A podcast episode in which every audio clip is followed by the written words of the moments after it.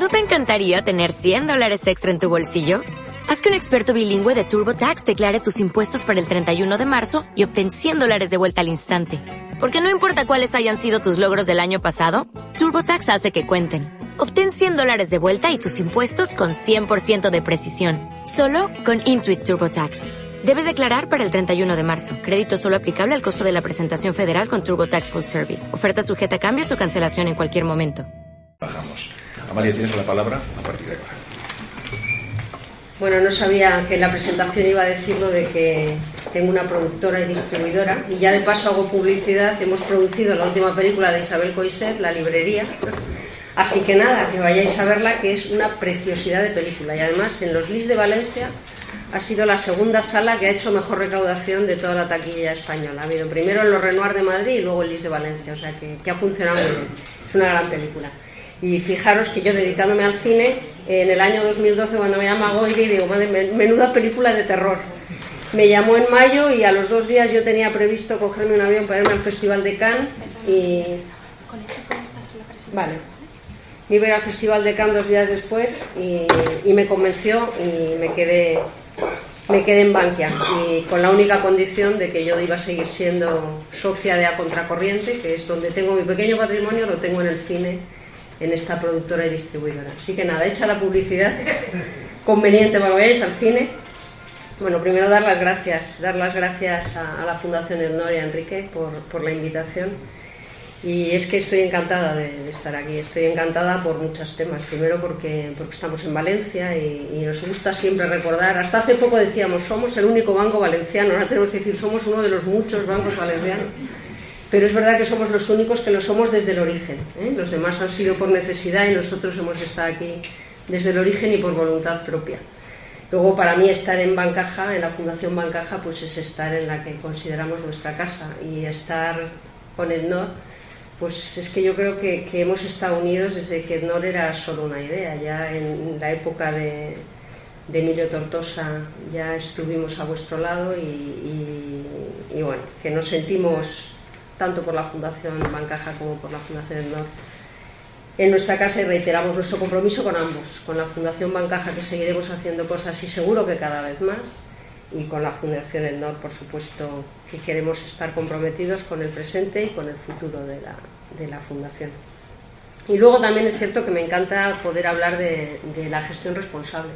Me gusta poder hablar de la gestión responsable porque es un tema, como veis yo vengo del mundo financiero, pero cuando llegué a la comunicación que fue en el año 2000, eh, bueno, pues para mí fue un descubrimiento todo este tema de la responsabilidad social corporativa. Estamos hablando de un año 2000 donde esto era una cosa que de vez en cuando algún friki te hablaba, pero, pero no era un tema que estaba tan enraizado como está ahora. Yo creo que hay pocas empresas que no sepan de qué se habla cuando se habla de sostenibilidad o de gestión responsable y todas, tienen uno, todas tenemos programas más o menos establecidos. Pero en el año 2000, lo comentaba antes eh, en una charla, yo me incorporé a Ferrovial, ¿eh? una empresa de ingenieros donde eh, la primera vez que en un comité de dirección hablé de, de, empezar a implementar prácticas de gestión responsable, la respuesta del presidente fue que se había estudiado en las Teresianas. Es decir, debió pensar que gestión responsable le estaba hablando de temas religiosos, y, y, pero bueno, también es cierto que en esa primera reacción de, de ser algo más ligado a, a bueno, a, casi a la religión, luego los ingenieros, y en el caso de Ferrovial, lo implementaron de maravilla. Y Ferrovial, después, desde el año 2001-2002, que conseguimos posicionarla como una empresa constructora con unas prácticas de gestión responsable mejores, según el Lion Sustainability, pues ahí siguen. O sea, que, que realmente entendieron que era algo que estábamos proponiendo y que estábamos haciendo desde la creación de valor.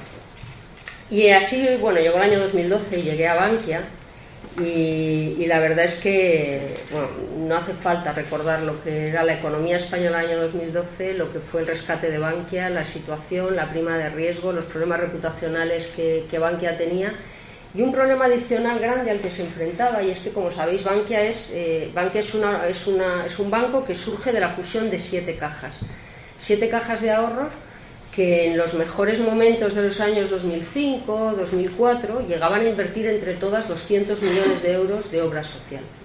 Y nos enfrentábamos a que teníamos que tratar de mantener eh, la presencia, la cercanía, eh, el, que se nos percibiese como una entidad cercana en estos territorios de estas siete cajas con un presupuesto que era una veinteava parte de los que las fundaciones tenían de origen. O sea que a todos los problemas reputacionales generados por los errores que se cometieron durante la crisis, le unías el que teníamos que, no íbamos a tener recursos suficientes para poder aportar a, todas las obras, a toda, lo mismo que se aportaba en las obras sociales de las cajas. Eh, cuando llegamos a Bankia teníamos un problema inicial claro y es que estábamos, como siempre decimos, estábamos tan al borde del abismo que en un momento inicial casi lo único que querías es decir, ¿qué hacemos para sobrevivir? Lo único que buscabas en un momento inicial era supervivencia pura, es decir, hacer un banco, un banco que tuviese los niveles de capital para no desaparecer y, ver cómo sobrevivimos con, con situaciones complejas de ERES, de cierres de negocios, de cierres de oficinas. Pero también teníamos claro dónde queríamos llegar y queríamos convertir a Bankia en siempre así con siempre dice que tenemos que ser el mejor banco de España y ese era nuestro objetivo. Teníamos claro que para ser el mejor banco de España todo pasaba primero por tener por ser solvente y por tener una, una situación de solvencia que no nos llevase por delante, luego pasaba por ser rentable, pero por ser rentable de una forma sostenible. Eh, teníamos claro que para llegar a eso Em, teníamos que trabajar una serie de fortalezas que, permitiesen ese convertirnos en ese proyecto rentable sostenible. ¿Cuál era la primera fortaleza que necesitábamos trabajar? Necesitábamos trabajar los principios y los valores de, la compañía. Yo nunca jamás, y llevo ya muchos años de experiencia, nunca había visto trabajar en una empresa el definir cuáles deberían ser nuestros valores con la profundidad con la que se hizo en Bankia en momentos complejísimos, eh, donde teníamos que estábamos eh, trabajando en un plan que permitiese que Europa aprobase un plan de recapitalización, dedicábamos todas las tardes de los viernes el comité de dirección a definir cuáles eran nuestros cuáles queríamos que fuesen nuestros valores.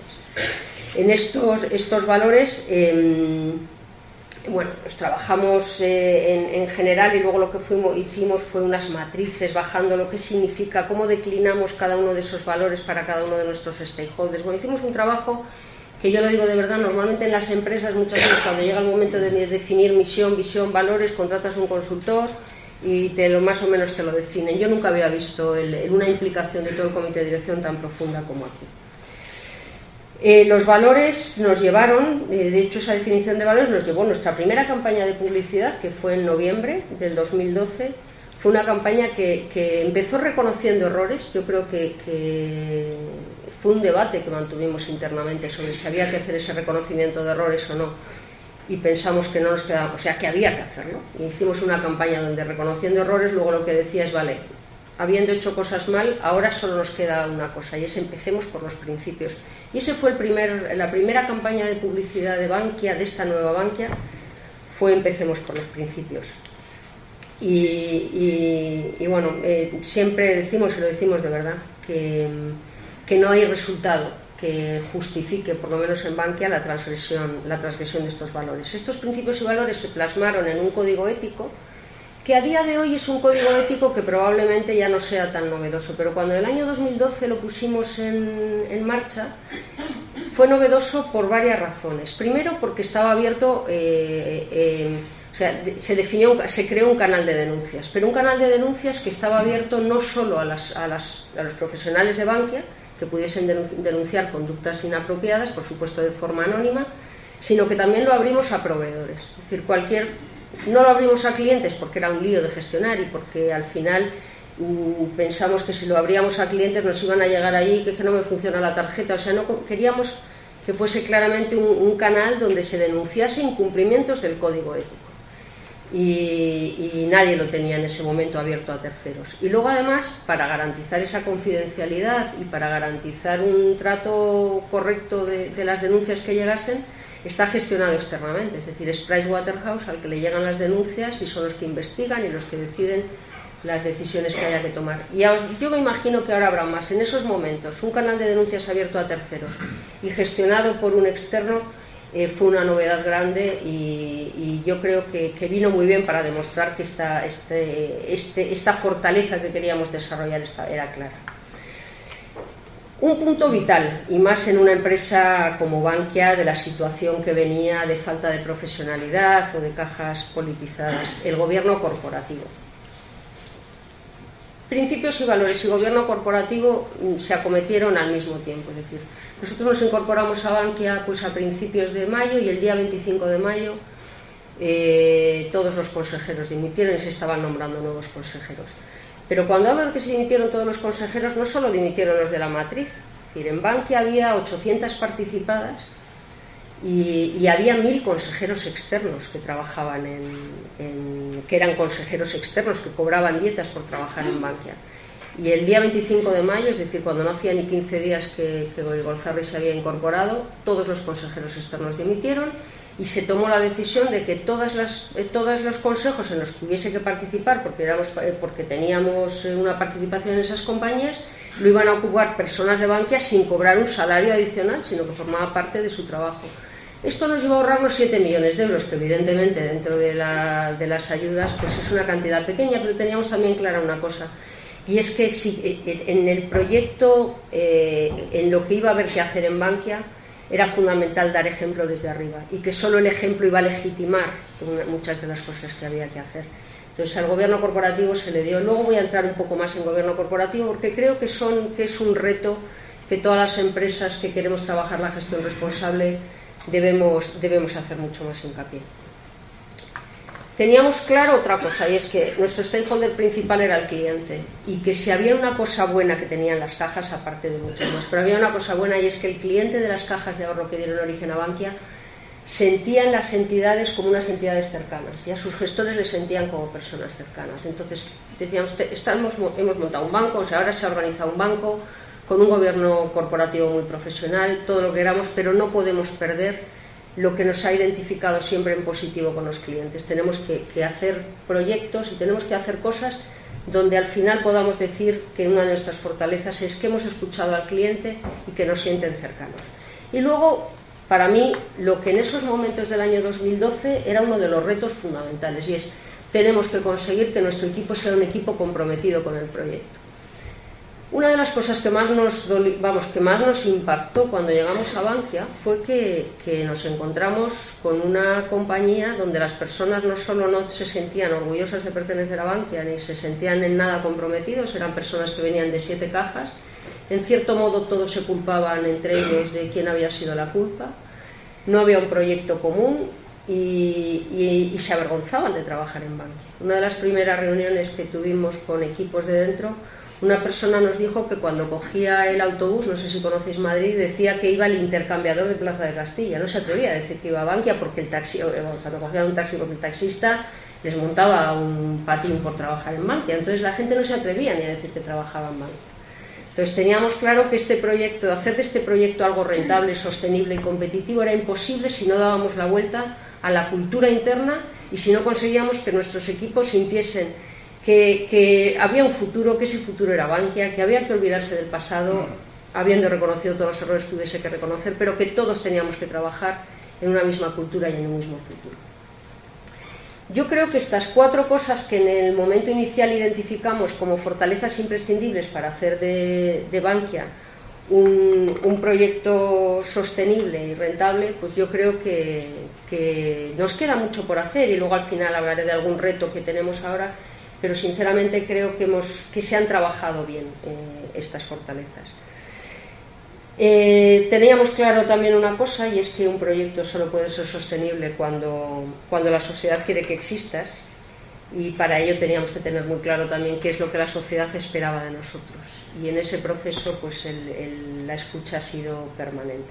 decía que se iba a hablar un poquito más de gobierno corporativo, aunque eh, tampoco voy a entrar en mucho detalle. Yo creo que tenemos un gobierno corporativo que, según todas las agencias de todos los proxy advisors, que en estos momentos pintan mucho el mundo del gobierno corporativo, pues es eh, de la banca española. Dicen que tenemos la mejor calificación de todos los gobiernos corporativos de la banca española y dentro de lo que es el IBEX, pues también entramos, estamos entre los, entre los principales. Eh, por supuesto cumplimos con toda la legislación, pero eso nos pasa, yo creo que solo todos tenemos muy clara la legislación de la CNMV, del Banco Central Europeo, que nos sobrelegisla y hay cumplimiento total.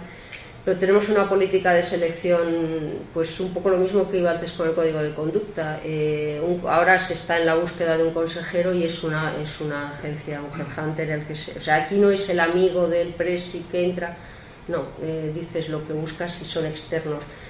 Fuimos de las primeras empresas del IBEX en nombrar un consejero independiente coordinador, que es el que ejerce su consejero independiente, como su nombre indica, y es el que ejerce el liderazgo de todos los consejeros independientes. Nosotros tenemos tres, eh, consejeros ejecutivos, ocho independientes. Yo creo que no hay ninguna entidad con una proporción de independientes tan grande. Todos los años hay una evaluación externa del Consejo, todas las comisiones del Consejo dependen del consejero independiente. Y a mí hay una cosa que, de la que me siento muy orgullosa y es que hemos conseguido, eh, no es que hayamos conseguido, es que el Consejo está plenamente convencido de que los temas de gestión responsable son competencia del Consejo. Y hay una comisión, que es la Comisión de Nombramientos y Gestión Responsable, a la que reportamos y que supervisa toda nuestra acción hacemos una labor importante de formar al Consejo en estos temas, porque es cierto que dices, el Consejo asume que esto es una función suya, pero hay que formarles. Todas las meses les mandamos un blog con todas las noticias más relevantes, no de Bankia, sino en general las cosas que están ocurriendo en el mundo de la gestión responsable, las tendencias, informes que salen, y, y la verdad es que tenemos unos consejeros que se lo creen firmemente. Yo creo que otro de los aciertos fue, y que además creo que es un reto que se está gestionando regular en algunas empresas y, que, para nosotros ha sido una de las razones del éxito de poderlo trabajar. Yo llevo la dirección de responsabilidad social corporativa, está dentro de mi dirección, pero tenemos muy claro que nosotros lo único que hacemos es coordinar, impulsar buenas prácticas y comunicarlas. Yo creo que es muy importante que en las empresas, cuando se crea una dirección de gestión responsable o de responsabilidad social corporativa, no asuma funciones que quien las debe hacer es medio ambiente o las direcciones de personas y de recursos humanos o las direcciones de calidad, porque hay en, sitios donde la, eh, donde la dirección de RSC pretende coger competencias que lo único que haces es mosquear a todos los que te rodean y no hacer de la RSC algo transversal donde toda la entidad sienta que está aportando y que tú como dirección de RSC no le quitas protagonismo a nadie, es decir, mm, llevamos la dirección de RSC en mi dirección y y lo único que hacemos es ver una práctica buena de un banco australiano en temas de medio ambiente, irnos a ver la dirección de medio ambiente y contársela. Y si sale bien, son ellos los que se van a poner las medallas, los que nosotros además les vamos a ayudar a ponérselas en la forma que tengamos de contarlo. Entonces yo creo que para que una, para que una gestión responsable funcione en una empresa, es vital que toda la empresa considere que en todas las funciones de la empresa se tiene que actuar de forma responsable y que nadie sienta que la existencia de una figura de RSC les está quitando ningún tipo de, competencias ni de méritos o de méritos. ¿eh? Entonces, ¿cómo lo hemos estructurado nosotros? Depende del Consejo de Administración, hay una, una comisión, como os decía, que lleva los temas de nombramientos y gestión responsable, y luego hemos creado un comité que reporta esta comisión. Este comité lo presido yo y la secretaría la lleva a mi dirección de RSC y como veis en la slide, en ese, comité de gestión responsable están representadas todas las áreas de negocio y corporativas.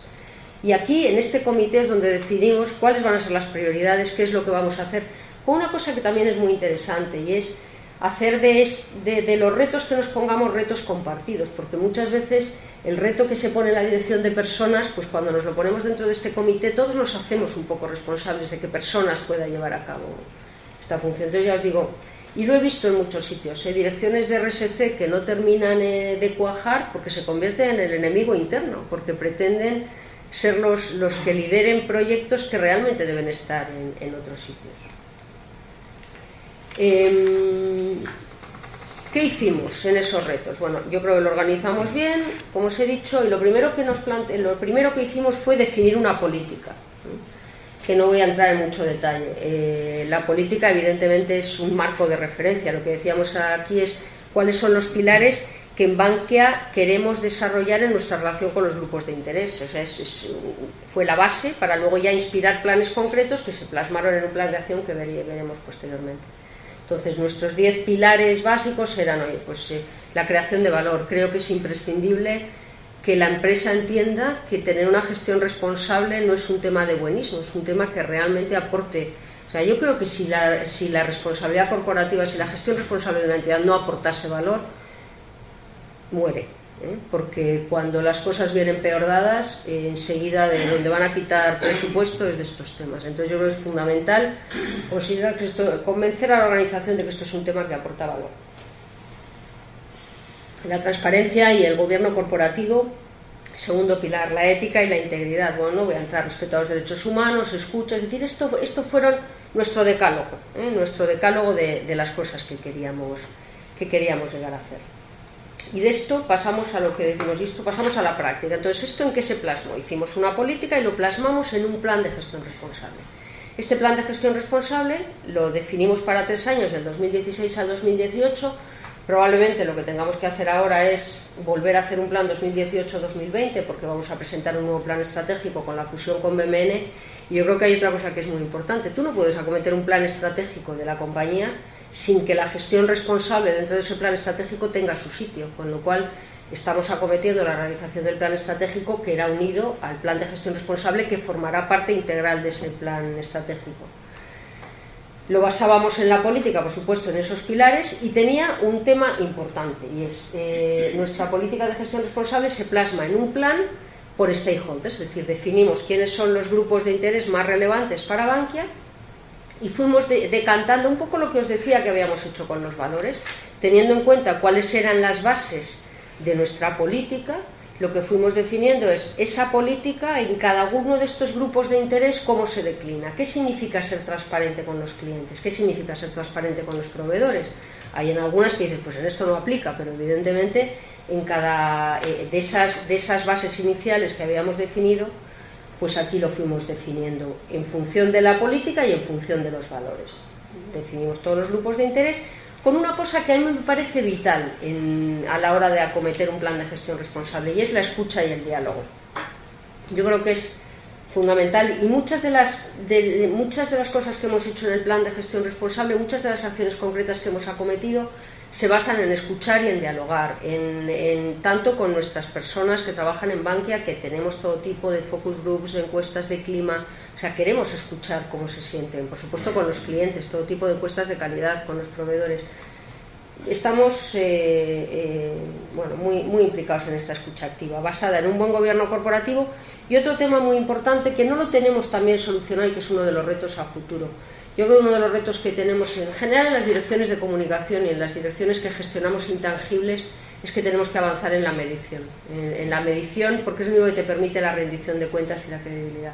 Hemos avanzado bastante, tenemos eh, dentro de este plan de gestión responsable definimos mm, los planes que queríamos acometer y definimos los KPIs con los que íbamos a mirar cada uno de estos planes, pero bueno, yo creo que ahí es cierto que, nos, queda, que nos quedan cosas cosas por hacer.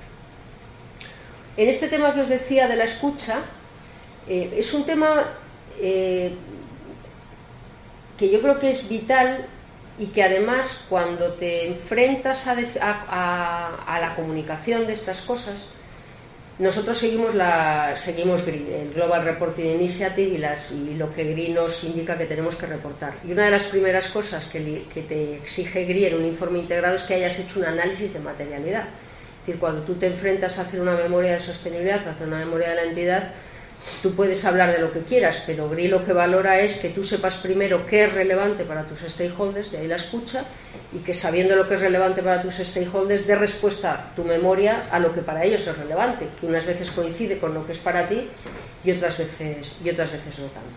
¿Qué fue lo primero que hicimos? Identificar eh, identificar temas que nos parecía que eran relevantes, a, raíz de todo, de hablar con inversores y analistas, de hacer benchmarks del sector, de analizar memorias, de definir mapas de riesgo internos, de ver las encuestas de calidad y saber cómo, los clientes nos diagnosticaban su experiencia de cliente. Eh, bueno, hicimos todo tipo de, de, identificación preliminar de lo que para Bankia considerábamos que eran temas clave con ese análisis de materialidad que habíamos hecho, o sea, con ese análisis de preliminar que habíamos hecho en lo que a nosotros parecía que eran temas importantes, hicimos un contraste externo. Y lo hacemos todos los años, además. Eh, preguntamos, hacemos focus groups con, representantes de todos los stakeholders y, pedimos que nos ayuden a definir o a ver si están de acuerdo o no, qué temas que no hemos considerado. es un análisis de materialidad con externos. Y luego, además, el mismo análisis lo hacemos internamente con los con los eh, directivos y, profesionales de Bankia. ¿eh? Vamos haciendo los tres contrastes.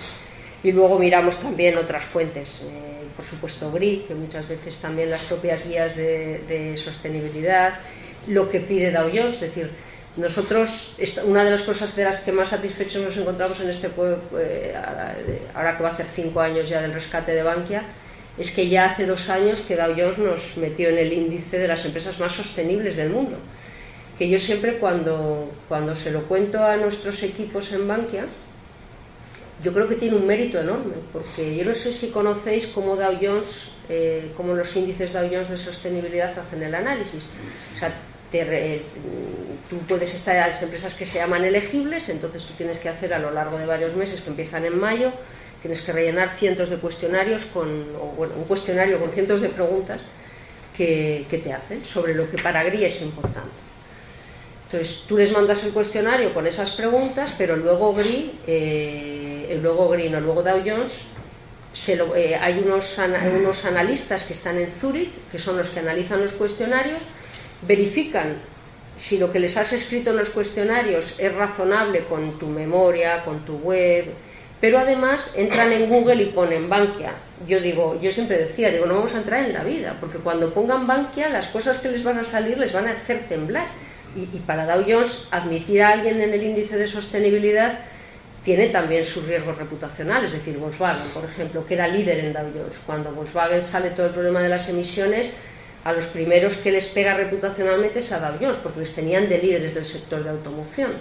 Entonces es verdad que se cuidan muy mucho de aceptarte. yo siempre se lo decía a José Ignacio, digo, no me pongas como objetivo entrar en Dow Jones porque es imposible.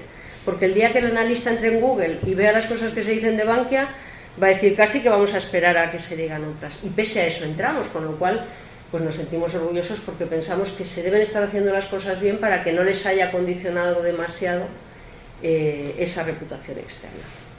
Bueno, y con esto, eh, con todas estas cosas, bueno, voy a saltar esto, no tiene más importancia. Pero bueno, llegamos a un análisis que son estas matrices, que, las ponemos en nuestra memoria, que no se ve mucho, pero es una matriz donde, donde se dice, oye, en, en, el eje de abajo se dice, no veo mucho, yo creo que el de abajo es lo que es importante para los clientes o para los...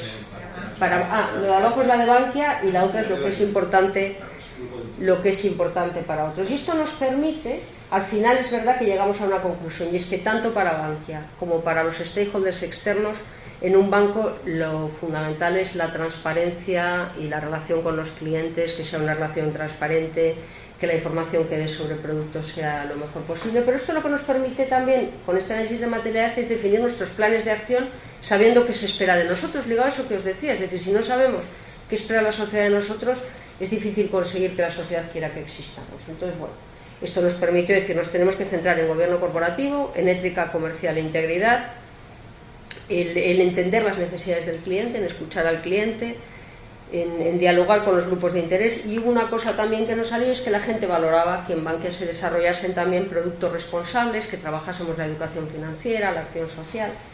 Y esto fue una cosa, una base importante para definir plan y para apuntarlo. Hablo de dos stakeholders brevemente, no tengo hora y yo como me enrollo bastante, bueno, voy a intentar, voy a intentar acelerar un poquito. Eh, voy a hablar de dos cosas, de clientes y de profesionales, porque son los dos stakeholders, me voy a saltar el resto, pero yo creo que en, la relación responsable con cliente teníamos claras o teníamos claros cómo queríamos a raíz de todo esto que el cliente nos percibiese. Queríamos que nos percibiese como una entidad cercana y ahí definimos tres planes de acción uno que decíamos, no puede haber ningún cliente de Bankia que no tenga personas de referencia. Y ahí se definieron bueno, pues un plan de acción para cómo todas todos los clientes podían estar de alguna manera carterizados, o por lo menos tener una persona que fuese la persona de referencia en Bankia.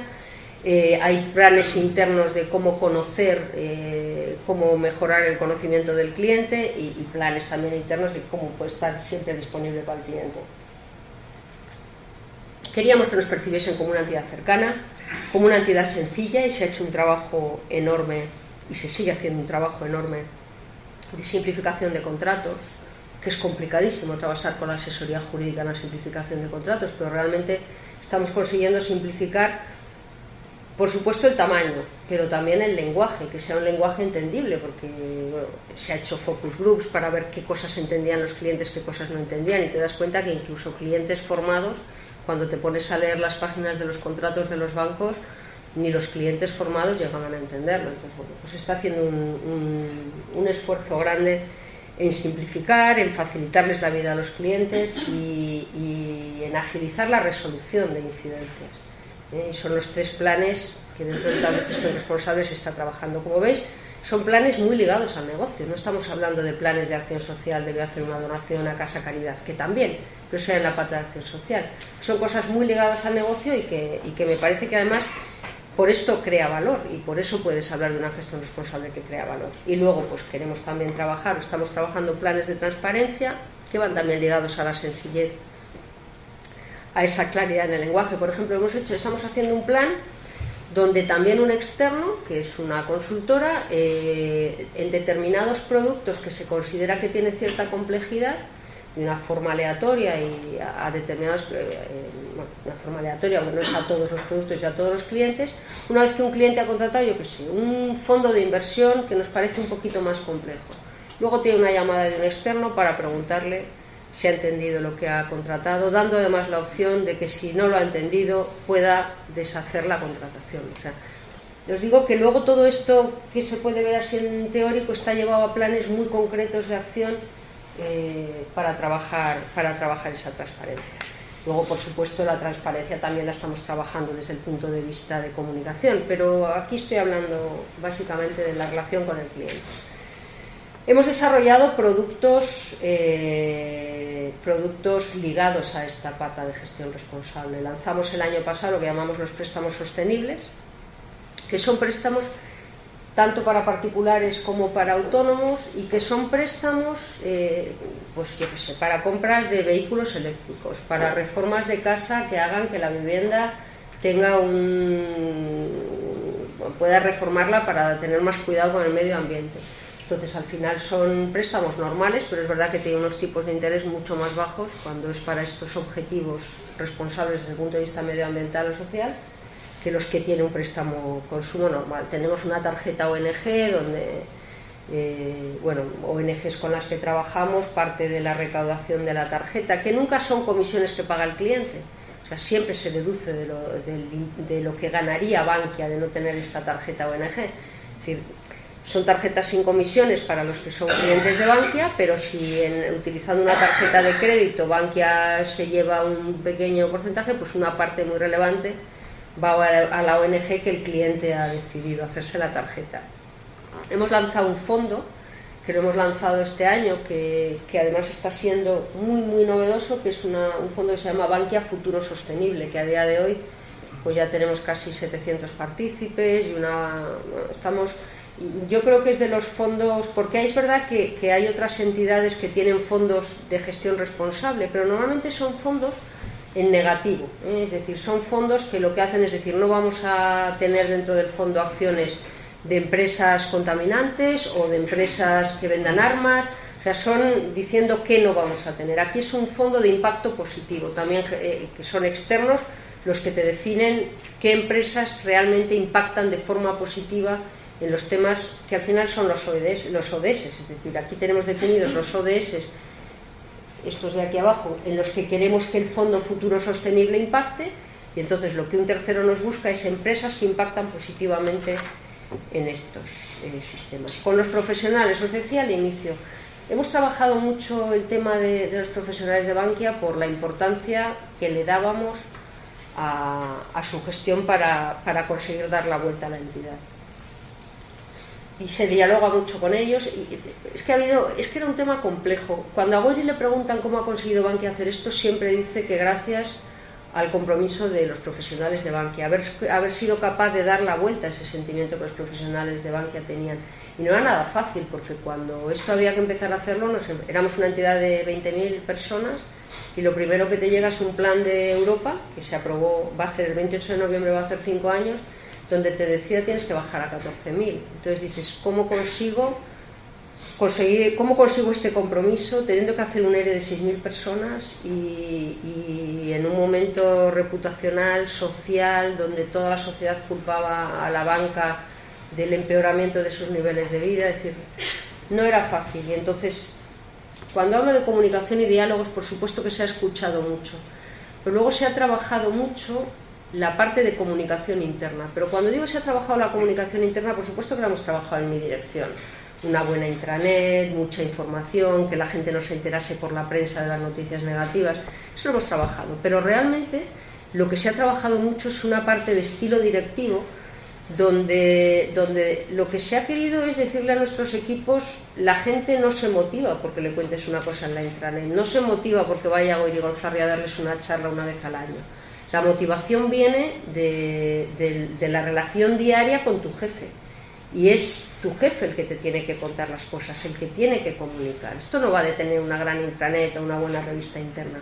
La comunicación que consigue el compromiso es la que te da la persona que depende de la que dependes directamente. Y eso, en, esta parte de estilo directivo, de formación en la comunicación, se ha trabajado también mucho para conseguirlo. Y, bueno, dentro de, esta parte con nuestros profesionales, pues se ha trabajado mucho planes de desarrollo, tenemos muchos planes de mentoring, eh, tenemos, eh, bueno, hemos implicado mucho a todos los equipos internos en toda la consecución de los objetivos. Y creo que hemos conseguido tener un equipo comprometido. El medio ambiente, pues aquí estamos muy orgullosos y eso que yo vengo de una empresa que era una empresa constructora, que evidentemente los impactos medioambientales son mucho mayores. Es verdad que en un banco los impactos medioambientales son menores, pero creo que también podemos trabajar cosas que estamos haciendo bien. Por supuesto, estamos eh, trabajando en la reducción de emisiones y con compromisos concretos de, reducción de emisiones. Se está trabajando mucho la parte de gestión de residuos tenemos certificados, certificaciones ambientales de los principales centros corporativos y a mí hay una parte que me parece muy bonita eh, y que además me parece que es donde realmente un banco puede aportar valor. Creo que hay otra que, que luego os comento. Yo creo que un banco, la gran ventaja que tiene es que nosotros tenemos 7 millones de clientes que muchos días están entrando, en, se están, están dialogando con el banco, están entrando en nuestra web. Y yo creo que podemos hacer un trabajo muy importante en, concienciación medioambiental de la sociedad. La empezamos haciendo internamente y desarrollamos una herramienta que la tenemos en nuestra intranet que no pretendía gran cosa más que la concienciación y es una herramienta donde lo que nos permite a cada persona que trabajamos en Bankia es calcular el impacto que en el medio ambiente tiene nuestra vida personal. Es decir, yo llego y digo, a ver, que quiero saber yo cómo estoy impactando al medio ambiente. Y dice, ¿cuánto pagas al mes de luz? Eh, cuántos kilómetros haces al año en avión, eres carnívoro o no, eh, reciclas o no reciclas, cuántas eh, bolsas de basura generas a la semana, de si reciclas, de orgánico, de no orgánico, tal. Y en función de todo eso, cuántos miembros sois en la familia, te dice, pues mira, tú emites al año X toneladas y la compensación de tus emisiones que como persona, como familia estás haciendo, costaría X. Nos encantaría dar el paso de ayudar a, nuestras personas a, invertir en compensación, pero eso todavía no nos da los presupuestos. Pero yo creo que ya hemos hecho ese avance en concienciación. Y es verdad que, dices, oye, si bajase mi factura a 20 euros, y entonces pruebas a ver cuánto reduciría. O yo creo que es bueno. Y esa herramienta que hemos desarrollado, pues ahora lo que nos planteamos es, oye, ¿por qué no la ponemos en la web corporativa y en la web de clientes? Oye, el que quiera que se lo calcule o no, pero te ayuda porque luego además cuando te dice, comes carne, el otro día salía un artículo de, cómo los carnívoros, cómo las personas que comemos carne contribuimos a, impactos negativos en el medio ambiente, ¿eh? por los gases de las vacas y o unas cosas muy raras, pero que yo ni lo sabía mientras no empiezas a leer dices, joder, pues vamos a reducir el consumo de carne, o vamos a ver si en vez de sacar siete bolsas de orgánico a la semana, eh, consigo hacer un compostaje en casa y en vez de siete saco seis y entonces cómo reduzco mis emisiones. tiene gracia y tiene gracia para verlo en familia y para convencer a los hijos, a tus hijos de qué cosas pueden hacer cada uno. Entonces, bueno, yo creo que en los bancos tenemos ahí un trabajo importante que hacer. Y para mí hay un trabajo que no nos hemos enfrentado a él en Bankia todavía y que para mí es uno de los retos importantes que tenemos para el futuro, y es eh, el grado, el, que no estamos midiendo el grado de carbonización de nuestra cartera de crédito. Y creo que, que los bancos, además de trabajar sus residuos, el reciclaje, la concienciación, es lo más importante que tenemos que hacer. Es decir, a mí me encantaría, y, y es uno de los proyectos que queremos acometer en este nuevo plan estratégico, saber ese grado de carbonización de nuestra cartera de crédito. Mm, no lo conocemos y además ponernos objetivos de reducción de, carbonización, que ahí es donde creo que, los bancos tenemos, tenemos mucho que hacer. Pero es verdad que, en la parte de medio ambiente tenemos la nota máxima de la Sustainability, en los índices eh, CDP hemos salido fenomenal y, y tenemos un gran equipo de medio ambiente y se está trabajando francamente bien. Y luego, por supuesto, lo que muchas, en muchos sitios se piensa que es eh, eh, la responsabilidad corporativa. en muchas, ahora menos, eh, por eso os digo que esto ha evolucionado mucho, pero en un inicio, cuando hablabas de responsabilidad social corporativa, la gente pensaba en donaciones y casi lo que venía de, ¿sabes? Dices, si no tienes presupuesto no puedes hacer RSC. Dices, no, mira, la responsabilidad corporativa tiene que estar tan pegada al negocio, tan pegada a la estrategia de negocio, y esto es una masa más, que si puedes hacerlo, lo haces, y si no puedes, no. Y es verdad que si lo puedes hacer y además te lo planteas de una forma seria, pues puedes tener unos impactos muy positivos en, la economía de tu país. Cuando en el año 2005 nos planteábamos con un presupuesto muy pequeño, qué cosas podíamos hacer desde el punto de vista de acción social y de patrocinio, pues eh, casi empezamos en negativo, es decir, ¿dónde no se nos espera? Y teníamos claro que a Bankia, en un momento en que ha recibido, había recibido miles de millones de ayudas, no se nos esperaba ni patrocinando a la selección española de baloncesto, ni estando en Cheste con el motociclismo o patrocinando un mundial. Teníamos claro que nuestro sitio era en lo social, y además eh, en lo social más básico. Nos salimos de cultura, eso con verdad, Rafa, lo hemos vivido mucho porque es verdad que, que, lo hablábamos y es que nosotros no podemos estar en Sorolla, en Valdés. Ahora es distinto y ahora a lo mejor llega un momento en que podemos hacer otras cosas, pero en un momento en que la sociedad española estaba sufriendo como estaba sufriendo en el año 2012 y con una banquia rescatada, lo que no queríamos es encima decir que nuestro patrocinio de acción social se pueda volver en contra de que además puede haber mucha gente que diga, mira, eh, con el dinero de todos eh, no, no, hagas estas cosas. Eh, tenían razón. Entonces definimos en qué sitios queríamos estar. Teníamos claro que queríamos estar en vivienda, muy pegado al desahucio, al parque, al Fondo Social de Viviendas, al apoyar sobre todo al deudor hipotecario y que teníamos que estar ahí Siempre es evidente uno de los grandes problemas era el empleo, sigue siendo, pero bueno, era más en el año 2012, queríamos hacer programas de empleo. Y había una cosa que también, quizá por obsesión de nuestro presidente, teníamos también claro que, la única forma de hacer sostenible planes de empleo a largo plazo era mejorar la educación. Y decidimos también que queríamos estar en educación. Cuando decidimos que queríamos esta educación empezamos a reflexionar y dijimos, ¿qué pintamos en las, bueno, ¿qué pintamos en las universidades? Hubiésemos pintado mucho, Santander se gasta 70 millones de euros, no sé cuánto se gastan al año en universidades, pues con nuestros pequeños presupuestos no vamos a competir en universidades con Santander, y decidimos apoyar una de las cosas que yo creo que ha sido uno de los grandes aciertos en nuestros planes de responsabilidad corporativa, en nuestros planes de acción social, y fue apoyar la formación profesional. Cuando decidimos también vamos a apoyar la formación profesional, dijimos, bueno, ¿y qué valor aportamos que no sea solo el económico? Y nos parecía que donde Bankia tenía posibilidad de aportar algo más que dinero era cuando trabajásemos la formación profesional dual. Porque al final dices, Bankia tiene una relación con el mundo empresarial grande y nos parecía que podíamos hacer de buenos hacer de intermediarios entre el sistema educativo y el mundo empresarial para ponerles de acuerdo porque nos parece muy importante que el mundo de la empresa, y más con la cantidad de cambios tan rápidos y tan profundos que está habiendo, el mundo de la empresa se tiene que implicar en la educación de los jóvenes.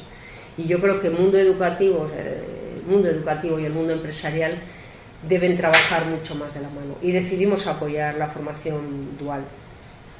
En, el mundo de la vivienda, pues tenemos 2.400 viviendas que hemos aportado al Fondo Social de Vivienda, somos la entidad que más entidades ha aportado. Y, ahora precisamente en el próximo comité de dirección en breve llegará eh, lo ampliaremos probablemente a 3.000. Aquí tenemos firmados acuerdos con eh, acuerdos con, supuesto, con Valencia, con Cataluña, con Madrid, para, poner a disposición de las administraciones, porque una de las cosas que, que siempre intentamos subir, una cosa es poner viviendas a disposición de las administraciones y otra cosa que no queremos hacer es ser nosotros los que juzguemos los grados de vulnerabilidad. Entonces nosotros lo que hacemos es definir un parque de viviendas, llegar a acuerdos con ayuntamientos o con las comunidades autónomas y que sean ellos los que, los que decidan a quién, quién lo necesita y cómo darlo. Con grandes problemas ¿eh? relacionados con el mundo de la ocupación, pero bueno, estamos intentando gestionarlo de la, de la mejor forma posible. Hace ya mucho tiempo, los bancos nos equivocamos mucho. Este, yo creo que no supimos valorar lo que estaba gestándose y quizá nos dimos cuenta tarde, ahora, no, ahora es, vamos, desahucios de deudores hipotecarios yo creo que hace ya años que la banca no está haciendo. Y os digo, hay, hay más discrepancias y más problemas en el mundo, en el mundo de la ocupación, pero que, también se tratan de evitar al máximo, pero bueno, eh, también, bueno, es que no quiero entrar mucho en el mundo de la ocupación porque es un tema muy complejo. Pero bueno, lo estamos trabajando, lo estamos trabajando razonablemente bien. También es cierto que hemos notado pues que la situación económica ha mejorado, que los impagos también han disminuido, es decir, de lo que había en el año 2012 a, la que hay, a lo que hay ahora, pues bueno, gracias a Dios la situación mejora. Os decía la educación.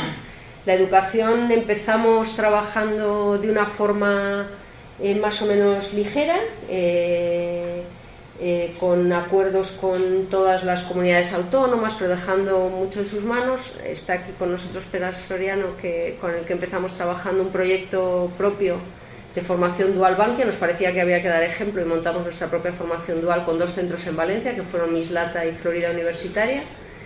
Y bueno, a raíz de ahí estamos haciendo muchas cosas, hemos creado nuestra fundación y estamos trabajando. Yo creo que en este tema vamos a hacer cosas muy potentes, muy transformadoras y estamos muy ilusionados. Luego hacemos también muchos proyectos muy pegados al terreno, que es otra de las cosas que decidimos. Es decir, no queríamos hacer proyectos muy grandiosos y muy nacionales, sino proyectos muy cercanos a cada uno de los territorios. Apoyamos a muchísimas ONGs con muchos proyectos pequeñitos que son difíciles de gestionar. Por supuesto, trabajamos la discapacidad, la discapacidad ligada a la Ley General de Discapacidad, pero cuando llegamos a Bankia lo que se hacía era decir, ¿Cuánto tenemos que poner de medidas alternativas? Millón y medio de euros. Pues medio millón para la ONCE, medio millón para DECO, medio millón para Randstad y ya hemos cumplido con el compromiso. Lo que hemos pretendido hacer de esto es un proyecto que vaya mucho más allá, que nos acerque a nuestras direcciones de, las, de las oficinas a los territorios, que al final, pues de trabajar con tres grandes ONGs y con grandes cantidades, estamos trabajando con 37 ONGs, es decir, mucha más gestión también de las ayudas para discapacidad. Estamos trabajando mucho el voluntariado, yo creo que en voluntariado también nos quedan muchísimas cosas por hacer, pero es muy gratificante y además yo creo que todos estos proyectos y el del voluntariado son cosas que también han contribuido a ese compromiso, que fue una de las cosas que, que cuando definimos esas cosas en las que queríamos trabajar, también teníamos claro que queríamos hacer de la acción social algo que favoreciese el compromiso de nuestra gente. Hacemos muchos proyectos muy bonitos. Y, es que como me he enrollado de más y no quiero pasarme, iba a hablar de retos los voy a pasar muy rápido. Bueno, yo creo que hay un reto evidente que es tenemos que seguir, o sea, retos que tenemos ahora, tenemos que seguir mejorando la reputación. Yo creo que este seguir mejorando la reputación, somos muy conscientes de la decepción que la sociedad tiene con los bancos, pero es verdad que yo creo que ahora la situación real de los bancos en cuanto a una gestión responsable es mucho mejor que la percepción que de nosotros se tiene pero yo creo que tenemos que hacer un gran esfuerzo por comunicarlo. Yo creo que tenemos que hacer un, esfuerzo por comunicar lo importantes que son los bancos para el desarrollo de los, de los países. Tenemos que ser capaces de que la sociedad española vea que, la calidad de servicio que la banca española presta es magnífica. Es decir, a los que habéis vivido fuera, habéis trabajado fuera, comparar la calidad de servicio de la banca española con el resto de banca europea o con la banca americana, estamos a años luz y, y mucho más baratos. Ahora hay un informe que había preparado la gente de AEB y realmente el nivel de comisiones de la banca española nada que ver con el nivel de comisiones de la banca europea. Eh, los costes de financiación de la economía española, eh, los costes de nuestras hipotecas, es decir, es que realmente es, eh, bueno, yo creo que es importante que seamos capaces de transmitir a la sociedad muchas de estas cosas. Igual que yo creo que tenemos que ser capaces de transmitir a la sociedad la importancia de que la banca gane dinero. O sea, ahí hay, no voy a entrar en esa reflexión porque también es larga, pero es evidente que tenemos retos muy importantes desde el punto de vista de comunicación y de acción para conseguir ese, ese cariño, que no es fácil, pero para conseguir que la sociedad española nos vea como, como relevantes y como importantes para sus vidas una empresa responsable se tiene que enfrentar a la transformación digital. Yo creo que una empresa que no se enfrenta a la transformación digital es que es una irresponsable porque va a desaparecer. Entonces yo creo que es ya no solo enfrentarte a la transformación digital de mejores herramientas de escucha, productos, no es que es que una de dos, o se asume la transformación o el otro día le oí a, uno, a una persona de Ford en uno de los proyectos que tenemos nuestros que decía que si no estás dispuesto a cometer la transformación digital, mejor que te plantees vender tu empresa ahora que todavía a lo mejor recibes alguna oferta. Entonces creo que casi es la principal responsabilidad que ahora un gestor empresarial debe tener y es saber que esto está aquí para quedarse y que lo acometen o desaparece. Tenemos que buscar formas de apoyar la economía del país, que dentro de una banca, pues yo creo que tenemos, es muy importante que trabajemos conceptos de inclusión financiera, de, territorios que se desbancarizan, de cómo poder permitir que esto no ocurra. Tenemos que trabajar la educación financiera, tenemos que, que permitir el acceso al crédito de las empresas. Bueno, hemos hecho un proyecto precioso que no me da tiempo, me hubiese gustado contaros más, que es un proyecto que acabamos de lanzar que se llama Solución a Empresas a todos os aconsejo entrar a verlo. Solución a Empresas es un ecosistema de, herramientas para ayudar a la empresa a ser mejor, desde todos los puntos de vista, desde la transformación digital, de las ventas internacionales, de la internacionalización, de, la contratación de seguros. Hay una herramienta que hemos desarrollado para ayudar a la empresa a, gestionar su responsabilidad corporativa. es, por supuesto es gratuito para clientes y para no clientes y es una herramienta que la hemos desarrollado junto con Forética y con el apoyo de la Fundación Lealtad y que para empresas que, se, que esto no lo tienen muy trabajado, incluso para las que lo tienen, te da un diagnóstico de cosas que puedes... Bueno, eh, os aconsejo entrar en Soluciona. Tenemos que seguir mejorando el gobierno corporativo. Yo creo en gobierno corporativo, mm, digo, en el caso de, de Bankia por lo menos tenemos muy claro que tenemos que trabajar la diversidad.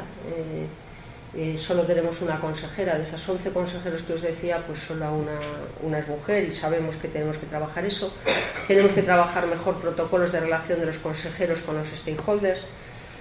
Y, bueno, pues por supuesto intentar mantenernos siempre. Derechos humanos es siempre un gran olvidado en las políticas de responsabilidad corporativa, sobre todo en las empresas que no tenemos presencia internacional en países con un riesgo de lo que siempre entendemos como derechos humanos, que parece que es el trabajo infantil, al final eh, los derechos humanos en empresas transnacionales no son cosas tan complejas como el trabajo infantil. Hay muchas cosas que nuestro trabajo del día a día eh, afectan y yo creo que entre ellos la diversidad, la, incorporación de la mujer, o sea que lo tenemos que trabajar. Tenemos, yo estoy obsesionada con trabajar el medio ambiente.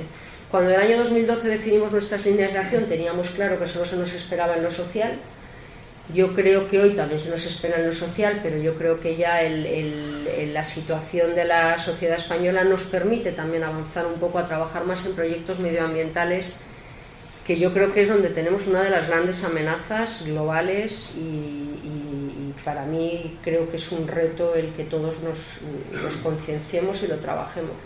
Y los decía también en el inicio, yo creo que otro de los retos es trabajar en indicadores.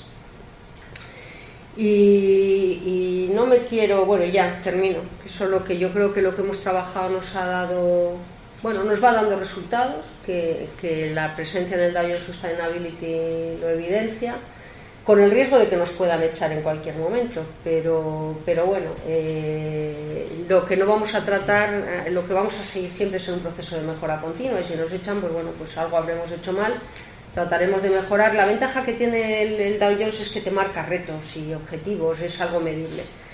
Pero bueno, somos conscientes de que en algún momento podemos salir porque nosotros entramos echando al BBVA y nos consta que el BBVA está invirtiendo lo que no está escrito para volver a entrar y nosotros no tenemos tanto dinero, con lo cual dices, en algún momento el BBVA volverá y nos echarán a nosotros, pero esperemos que, que nos dure.